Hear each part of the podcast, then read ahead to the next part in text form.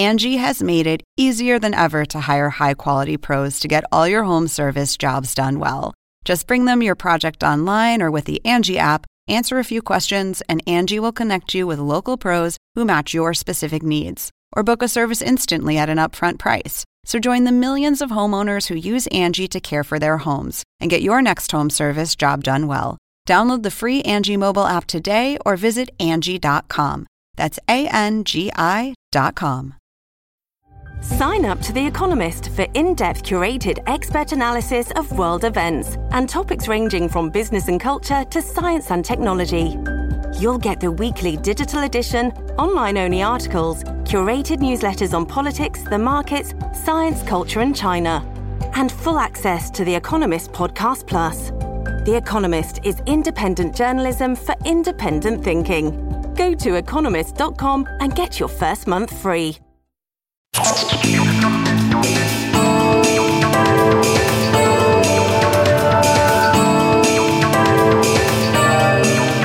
Hola, ¿qué tal? Soy Andrés Oppenheimer. Por fin, buenas noticias. La mejor noticia del momento es que se acabó el 2020, uno de los peores años que todos recordemos. La pandemia del coronavirus causó la muerte de más de 1.6 millones de personas en todo el mundo, paralizó la economía mundial y dejó a decenas de millones de personas sin empleo. No hubo una pandemia parecida desde la pandemia de la influencia de 1918, hace más de 100 años. Y en medio de todo esto, conflictos raciales en Estados Unidos, problemas políticos en todas partes, un intento del presidente saliente de Estados Unidos, Donald Trump, por desconocer el resultado electoral de las elecciones del 3 de noviembre. Creo que no hubo un año peor en el mundo desde la Segunda Guerra Mundial. Hoy vamos a ver algunas de las principales entrevistas que hicimos durante el año en Oppenheimer Presenta. Y al final del programa le voy a decir por qué soy cautelosamente optimista de que las cosas van a empezar a mejorar muy pronto, a pesar de que las vacunas contra el coronavirus probablemente no van a estar distribuidas a todo el mundo hasta mediados y quizás hasta fines del 2021. Hay varios motivos para creer que el 2021 va a ser mejor. Los vamos a analizar al final del programa. Vayamos antes a las entrevistas que hicimos que dieron más que hablar este año. Obviamente, los dos temas que más tocamos durante el año fueron las elecciones en Estados Unidos y la pandemia. Y en ambos casos, Tratamos de analizar las tendencias y entrevistar a expertos que nos ayudaran a anticipar los hechos. Y muchos de nuestros principales invitados dieron en la tecla. Fíjense, en agosto, cuando muchos en todas partes anticipaban que Trump iba a ganar las elecciones de Estados Unidos, que nadie lo iba a detener, etcétera, etcétera, invitamos al profesor Alan Lichtman, el conocido historiador presidencial, que inventó un programa de 13 claves, de 13 puntos con las que pronosticar quién va a ganar las elecciones en Estados Unidos.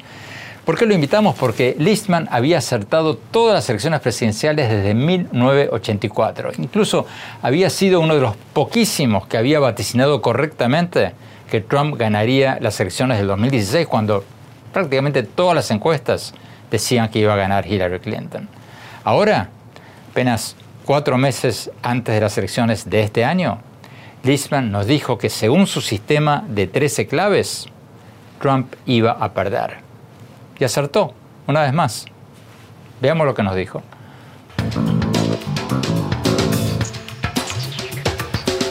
Profesor, usted acaba de hacer titulares en todo el mundo con su nueva predicción de que Trump va a perder.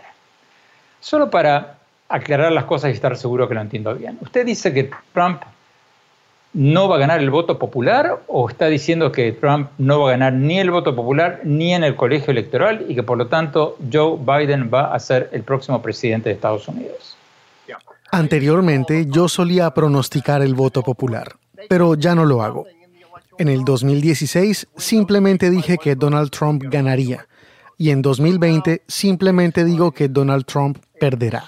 Y cuando eres el candidato que está en la Casa Blanca, eres juzgado por tu historial, cuando enfrentas estas crisis, en lugar de lidiar con ellas de manera sustancial, bueno, él siguió su manual de tretas de 2016, cuando era el candidato opositor. Y el resultado ha sido muy malo para el país y aún peor para la reelección de Trump, porque tres claves adicionales se volvieron en su contra. Primero, la clave de la economía a corto plazo, debido a la profunda recesión. Segundo, la clave de la economía a largo plazo, debido a lo negativo que ha sido el crecimiento y lo que se ha reducido el Producto Interno Bruto y el crecimiento a largo plazo. Y tercero, por supuesto, la clave del malestar social. Entonces cambió su suerte y pasó de tener cuatro claves en contra y ser un seguro ganador a tener siete claves en contra y ser un probable perdedor. Poco después tuvimos a quien había sido hasta hacía poco una figura central del gobierno de Trump, su ex consejero de Seguridad Nacional John Bolton. Bolton, un conservador de línea dura, había sido el jefe de política exterior de la Casa Blanca en el 2018 y 2019. En el 2019 se fue y escribió un libro demoledor sobre Trump. Lo describió como un presidente caótico, desordenado, sin una brújula ideológica o moral, un hombre que no le prestaba atención a la pandemia que estaba arrasando ya en Estados Unidos, un narcisista que solo estaba interesado en ganar su reelección a cualquier costo. Veamos lo que nos dijo.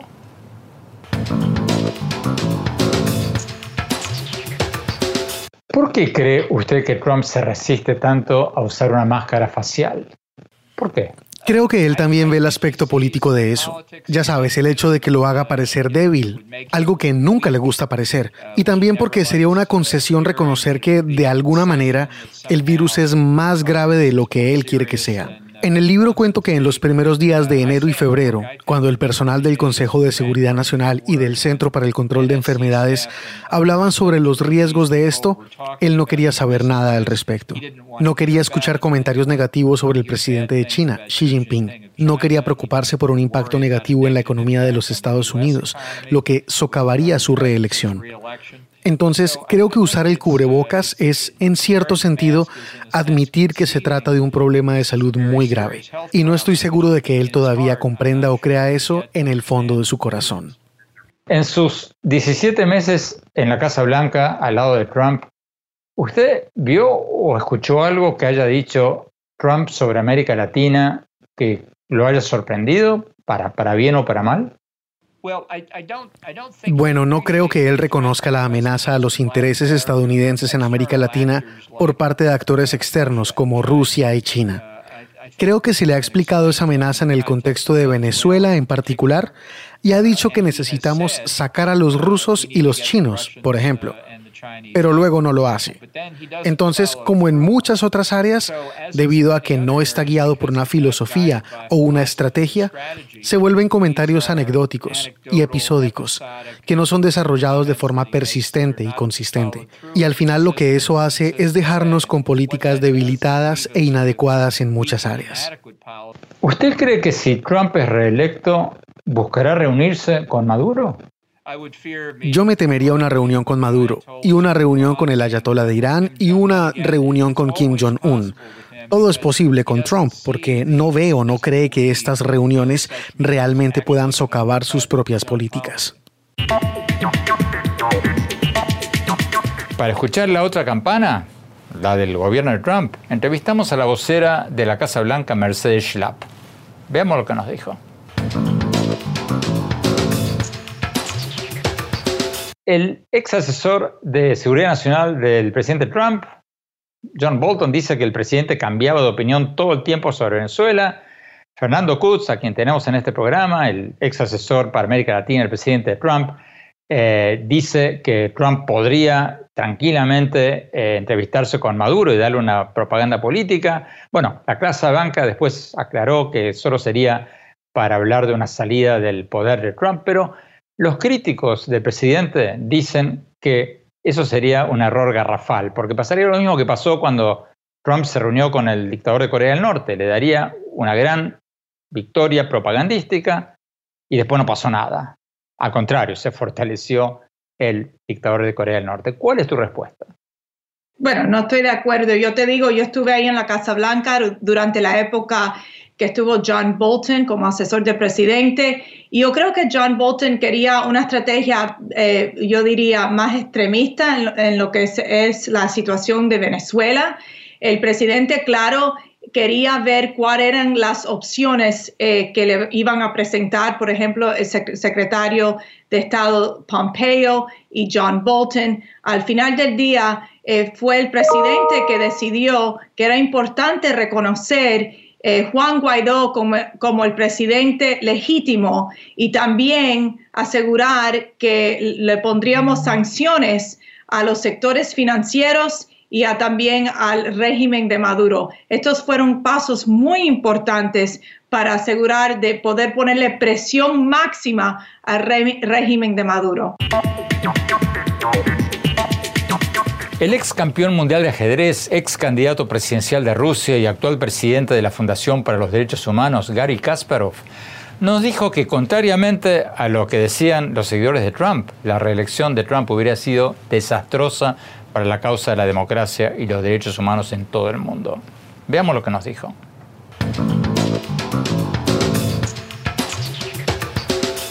Usted ha pintado un panorama bastante catastrófico si Trump llega a ser reelecto.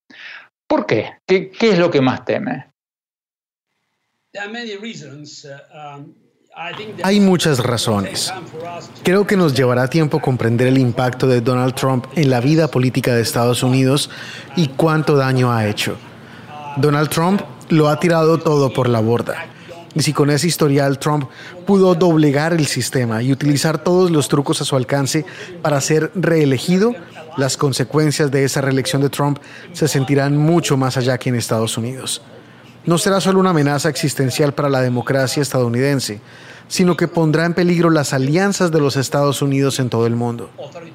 Envalentonará a todos los dictadores del mundo, porque verán que el faro de esperanza para millones y millones de personas que viven en países autoritarios y totalitarios, los Estados Unidos de América, ahora está siendo conquistada por un populista que se preocupa solo por él mismo, su familia y sus intereses personales.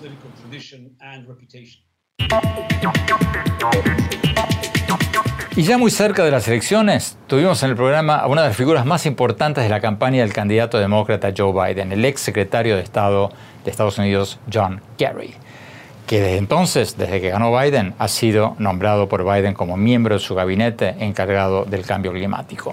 Le preguntamos en qué cambiaría la política de Estados Unidos hacia América Latina si ganaba Biden. Veamos lo que nos dijo.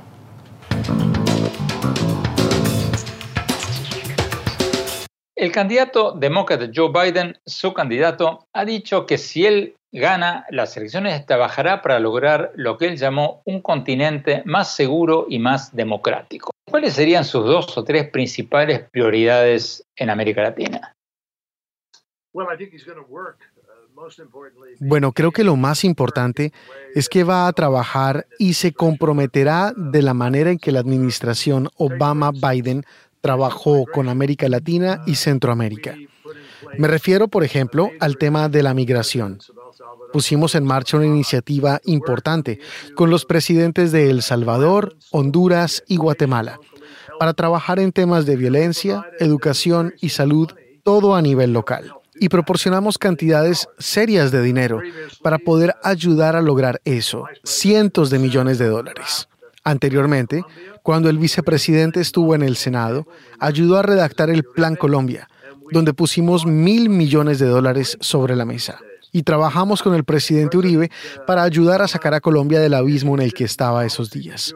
El presidente Obama inició una nueva política para que Cuba deshiciera algo que no había funcionado durante años. Permitimos que las remesas llegaran a Cuba. El presidente Trump ha detenido eso. Eso lastima a la gente de Cuba y no afecta al régimen. Por tanto, existe todo un nivel de compromiso económico y compromiso con los derechos humanos. Venezuela vive una enorme, enorme crisis humanitaria y la administración Trump tiene un discurso duro, pero no ha hecho nada al respecto. Entonces creo que, ya sabes, Biden como presidente traerá a la mesa las relaciones, el conocimiento de la región y un historial de haber participado en la región. Tenemos que ir a un corte. Cuando volvamos, vamos a ver una de las entrevistas más explosivas que hicimos durante el año. La entrevista a Mary Trump, la sobrina de Trump y doctora en psicología clínica que dice que su tío es un mentiroso compulsivo, racista y muchas cosas más, y que su arrogancia es un mecanismo de defensa de un hombre que creció de niño muy, pero muy solo. Vamos a ver lo que nos dijo y lo que respondió Trump y la Casa Blanca a sus críticas. No se vayan, ya volvemos.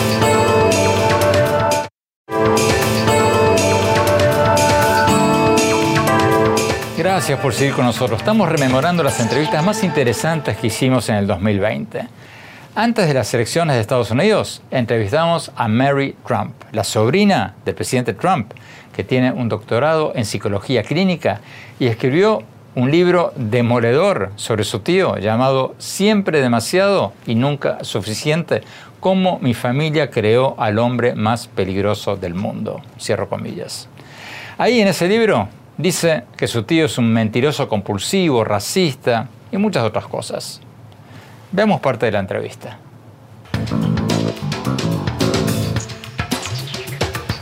¿Usted cree que su tío es un racista?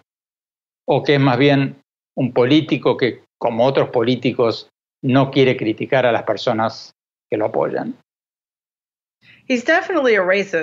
Uh, Definitivamente es un racista y creo que está incitando a la violencia no solo porque es racista, sino también porque en su experiencia estas divisiones siempre funcionan a favor suyo. ¿Cómo es eso? Bueno, es principalmente una forma de distracción. Cualquiera que esté viendo lo que está sucediendo en el país comprende que esencialmente estamos atravesando varias crisis horribles a la vez. Cada una de ellas es, en cierta medida, responsabilidad de Donald. La pandemia, que todavía está completamente fuera de control y que hasta la fecha ha matado a unos 185 mil estadounidenses. Estamos al borde del colapso económico. Tenemos nuestras peores cifras de desempleo desde la depresión de la década de 1920 y tenemos conflictos civiles como no hemos visto nunca en este país en muchas décadas. Entonces, ya sabes, si Donald puede cambiar de tema o al menos distraer a la gente hablando de los disturbios que están ocurriendo, en las ciudades gobernadas por demócratas va a incitar a la violencia con mucho gusto. Después de que salió su libro, Mary, el presidente Trump dijo que mucho de lo que escribió ahí son mentiras y que usted es una, lo cito textualmente, una sobrina inestable que fue legítimamente rechazada, despreciada y burlada durante toda su vida y ni siquiera era querida por su propio abuelo, que era muy amable y cariñoso. Cierro comillas. ¿Usted qué responde a eso? En primer lugar, la idea de que Donald pensó que ese tweet le iba a ayudar a él es un poco inquietante. Quiero decir, no me molesta en absoluto, pero dijo algo bastante cruel y también, si eso fuera cierto, que durante toda mi vida, desde que nací, esencialmente, se burlaron de mí y me rechazaron. Y continuaron burlándose de mí y rechazándome, incluso después de que mi padre murió cuando yo tenía 16 años. Eso dice mucho más sobre ellos que sobre mí. En cuanto a mi inestabilidad, como siempre, Donald solo está proyectando sus propios defectos. Permítame preguntarle ahora, no solo en su calidad de sobrina del presidente de Trump, como alguien que lo conoce, sino también en su calidad de doctora en psicología clínica. ¿Cómo ve usted al presidente Trump en estos días? ¿Usted nota algún cambio en su comportamiento, en su apariencia, o es el mismo Trump de siempre? Sabes, hasta hace relativamente poco, lo único que vi cambiar fueron las circunstancias.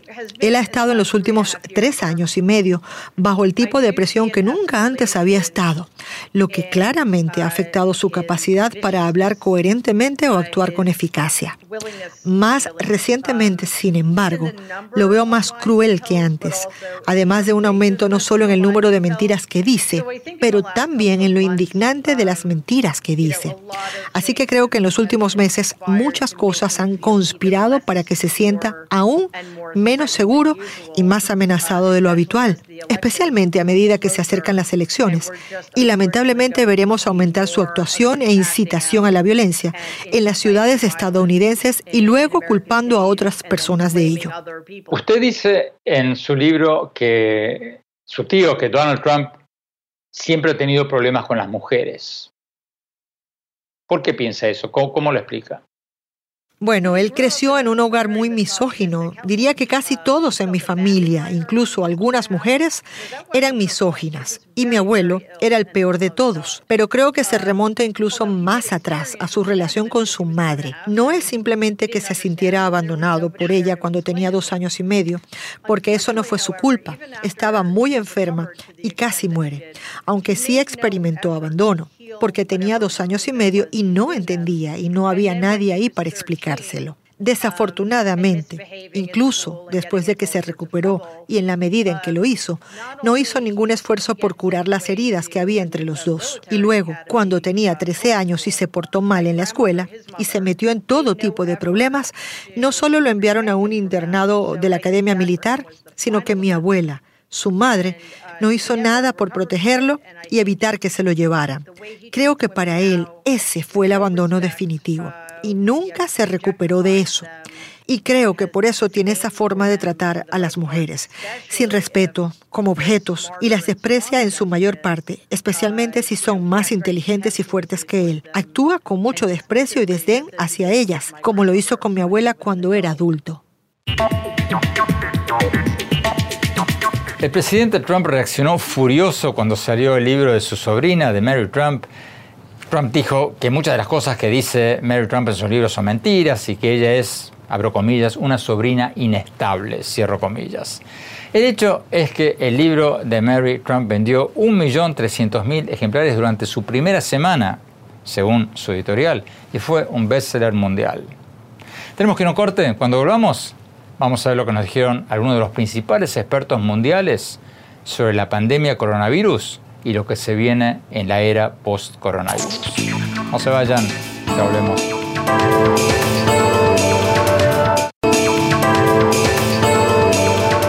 Gracias por seguir con nosotros en este programa sobre las entrevistas más interesantes que hicimos en el 2020. Uno de los principales temas, obviamente, que tratamos en todo el año, si no el principal, fue el de la pandemia. Y tuvimos invitados de lujo que nos dijeron las cosas como son y no como las que nos las decían algunos de nuestros gobiernos. Mientras que el presidente Trump en Estados Unidos, los presidentes de Brasil, de México y otros países minimizaban la pandemia y decían que bueno, que esto se iba a ir en unos pocos meses, que no era gran cosa, etcétera, etcétera. Nosotros tuvimos algunos de los principales expertos mundiales que nos dijeron exactamente lo contrario. Uno de ellos fue el doctor Eric Topol, directivo del Centro de Investigación Scripps, uno de los médicos más reconocidos de Estados Unidos, autor de más de 1.200 artículos científicos y tres libros que han sido bestsellers. Veamos parte de lo que nos dijo.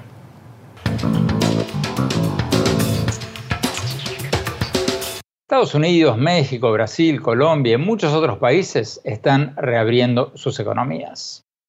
¿Están haciendo lo correcto o se están apurando demasiado y arriesgando una segunda ola de contagios y de muertes? Creo que desafortunadamente, Andrés, van en camino de otro fracaso. Estos son países que, como en el caso de Estados Unidos, desafortunadamente no respondieron adecuadamente cuando se produjo la aparición inicial del virus. Y ahora, reabrir prematuramente sus economías es algo así como recrear un crimen, por así decirlo. Esto es a lo que nos estamos encaminando a medida que avanzamos hacia un incuestionable rebrote de casos. Esta ni siquiera es la segunda ola del virus. Esta es solo la primera ola que nunca fue suprimida adecuadamente. Por lo tanto, no se cumplieron con los protocolos, que consisten en reducir los casos a un nivel muy bajo durante un periodo prolongado de tiempo y también tener la infraestructura de aislamiento, de pruebas y de rastreo. Algo parecido nos dijo uno de los más prestigiosos expertos en vacunación de Estados Unidos, el doctor Peter Hotes, decano de la Escuela Baylor de Medicina de Texas. Veamos lo que nos dijo.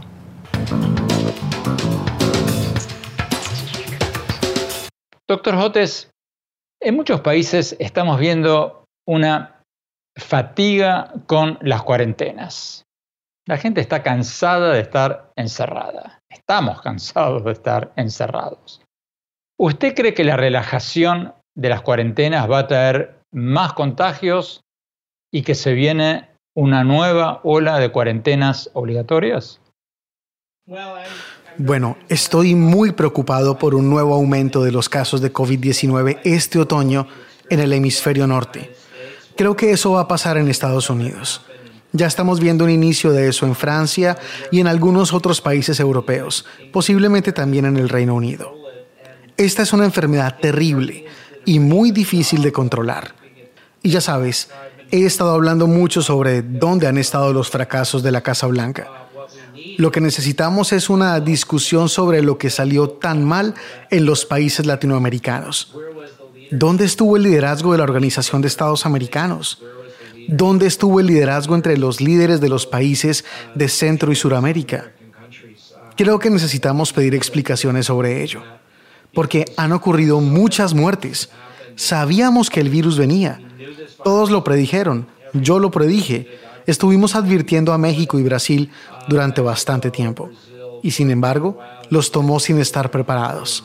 Y sigue causando una terrible aniquilación con presidentes como Bolsonaro, que lo hizo casi tan mal como el presidente Trump, con incrementos impresionantes de casos. En su propia respuesta a la pandemia, minimizó su importancia científica y médica del caso, y en el proceso causó muchas muertes innecesarias.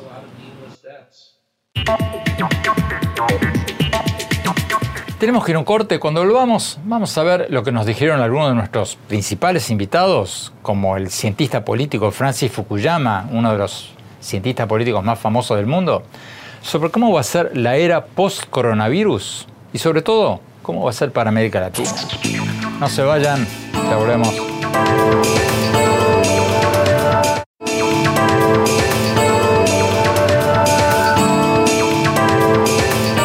Por seguir con nosotros en este programa sobre las entrevistas más interesantes que hicimos en el 2020. Tuvimos con nosotros a uno de los politólogos más famosos del mundo, el doctor Francis Fukuyama, de la Universidad de Stanford. Hace casi 30 años, Fukuyama escribió un bestseller mundial llamado El fin de la historia y el último hombre, sobre cómo sería la era post-soviética. Ahora, en 2020, le preguntamos si la era post-coronavirus va a marcar un regreso a los populismos y a los autoritarismos o no. Veamos lo que nos dijo.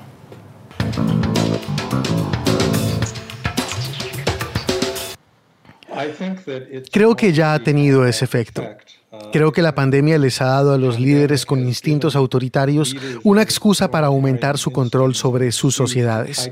Por ejemplo, Víctor Orbán, el líder populista de Hungría, ya obtuvo autoridad ejecutiva, poderes de emergencia de su parlamento para gobernar básicamente por decreto. Creo que también hemos visto algunos comportamientos inquietantes del presidente Bukele en El Salvador, quien también ha tratado de anular al parlamento y aumentar los poderes ejecutivos. Y por supuesto, China ha usado esta pandemia como una excusa para extender su sistema de seguridad sobre Hong Kong. Entonces, esto ya está sucediendo y me temo que es probable que estas tendencias continúen y empeoren a medida que la pandemia evolucione hacia una crisis económica severa y prolongada. Le preguntamos también al presidente de Chile, Sebastián Piñera, cómo cree que será la era post-coronavirus. Veamos parte de lo que nos dijo.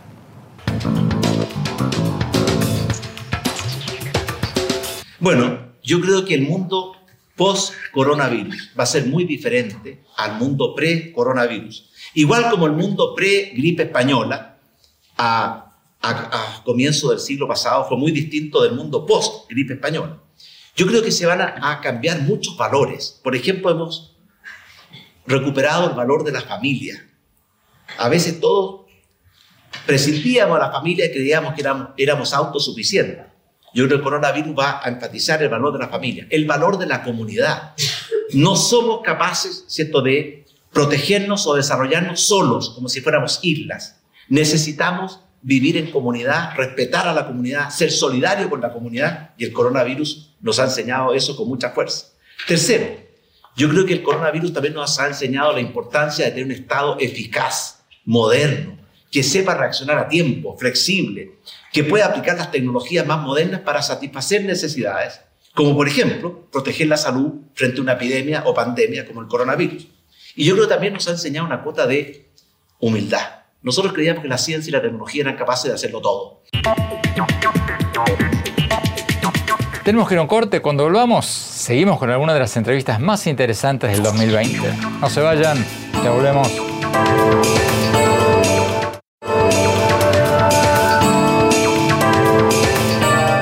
Gracias por seguir con nosotros en este programa sobre las entrevistas más interesantes que hicimos en el 2020. Una de las eh, preguntas que hicimos a varios de nuestros invitados durante el año fue no solo cómo será la política y la economía después de la pandemia, sino qué pasará con los deportes, las artes, la música, la literatura en la era del coronavirus y en la era post-coronavirus. Tuvimos con nosotros, entre otros, a una gloria de la NBA, el basquetbolista español Pau Gasol, el hombre que ganó dos campeonatos jugando con Kobe Bryant en Los Angeles Lakers que fue designado seis veces un All-Star de la NBA. Veamos lo que nos dijo en medio de la discusión pública sobre si había que reiniciar los partidos de básquet y los espectáculos deportivos. Veamos.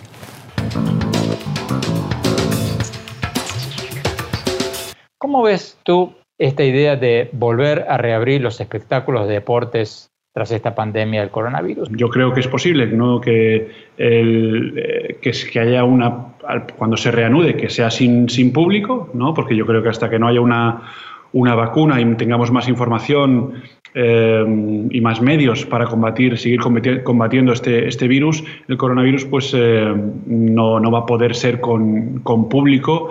O si es con público, va a tener que ser de una, de una manera muy, muy limitada y muy controlada. Y Pau Gasol tuvo razón. Los partidos de básquet se reiniciaron con público remoto y con pruebas constantes de coronavirus a los jugadores y se hizo con bastante éxito. Le fue muy bien, fue bastante innovadora la idea del NBA y dio un ejemplo a seguir. Preguntamos también qué va a pasar en el mundo de la música después de la pandemia del coronavirus. Se lo preguntamos a uno de los principales empresarios musicales del mundo, Emilio Estefan, el hombre que lanzó a la fama a su mujer, a Gloria Estefan, e impulsó las carreras de Shakira, de Ricky Martin, de Jennifer López y tantos otros. Le preguntamos qué va a ser de la vida de los músicos en la era del coronavirus, sin conciertos masivos, sin espectáculos públicos. Veamos lo que nos dijo.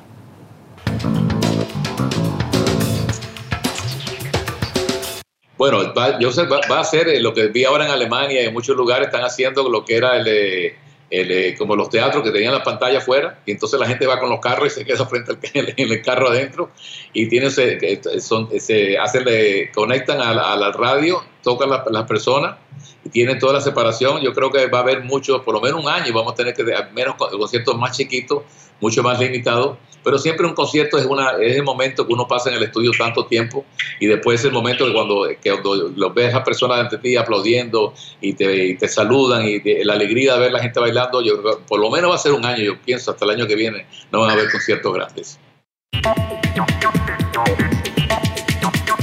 Tenemos que ir a un corte. Cuando volvamos, mi opinión sobre por qué soy bastante, o por lo menos moderadamente optimista sobre el 2021 y los años que vienen después de este espantoso, horrible 2020. No se vayan, ya volvemos.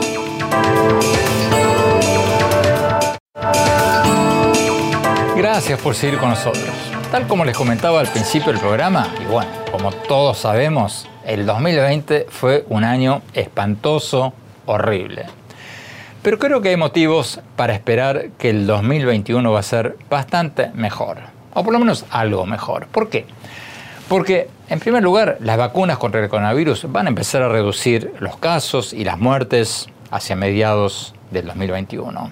Y eso no solo va a ser bueno desde un punto de vista de salud pública, sino que va a empezar a reactivar la economía. Poco a poco la gente va a empezar a viajar, a salir a comer más a restaurantes, a ir a los gimnasios, a consumir de todo no va a ser una vuelta al mundo de antes, porque, como lo dijimos muchas veces, la pandemia aceleró muchas de las tendencias de las que he hablado en mis últimos libros, hacia el trabajo remoto, hacia la telemedicina, la educación a distancia, el comercio electrónico, todo lo que habíamos previsto antes de la pandemia que pasaría en los próximos 10 o 15 años, ya pasó o está pasando muchísimo más rápido. O sea, no vamos a volver al mismo mundo de antes.